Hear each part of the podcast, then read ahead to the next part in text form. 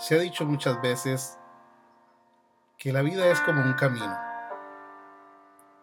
Un camino que a veces se torna largo, para muchos es muy corto. Un camino que contiene muchas desviaciones, muchos cruces tal vez, le llamamos por acá, muchos atajos, diferentes calles y avenidas por las cuales tenemos que transitar durante todo ese trayecto que llamamos vida. Y una de las preguntas que todos en algún momento nos hemos hecho es, ¿cuál será el verdadero camino a seguir? ¿Cuál será el mejor camino a seguir? Ese camino que nos lleve a obtener la felicidad, que nos lleve a sentirnos realizados? ¿Cuál será el camino que nos haga sentir bien al llegar al final del mismo? Una de las principales características de ese camino es que podemos transitarlo con diferentes tipos de personas, las cuales algunas elegimos y otras no.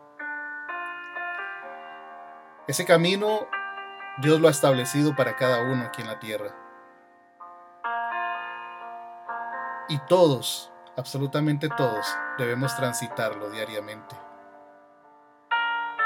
En medio de esa pregunta de cuál será el mejor camino a seguir, cuando vamos caminando poco a poco, Dios pone señales en el camino. Todo camino lleva o contiene señales algunas son de alto, otras de precaución. Algunas que nos dicen que hay un puente en mal estado, el cual debemos atravesar. Otros que nos dicen que hay baches en el camino, en los próximos kilómetros. Algunos nos anuncian la velocidad con la cual debemos transitar en medio de, él. Pero qué importantes son esas señales.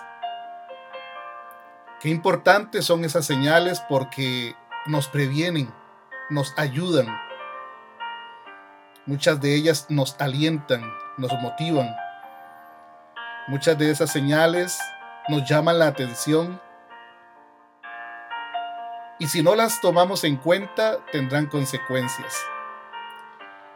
Por eso es importante aprender a identificar las señales del camino. Esas señales que Dios ha puesto para ayudarnos y para que ese camino sea lo menos pesado posible.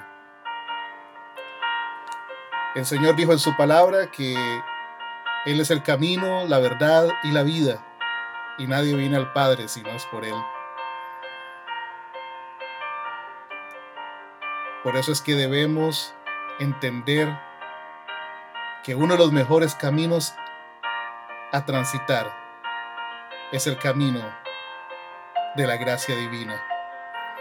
Es el camino de la misericordia de Dios. Es el camino de la humillación ante Él, donde podemos conocerlo, donde podemos tomarle de la mano y pedirle que nos ayude. Durante esta serie de audios estaremos estudiando un poco las principales señales del camino que Dios ha puesto para ayudarnos a llegar a la meta final, al final de nuestros días. Espero que podamos compartirlas y juntos entender un poquito más el propósito de Dios para nuestras vidas y ponerlo en práctica. Que Dios te bendiga.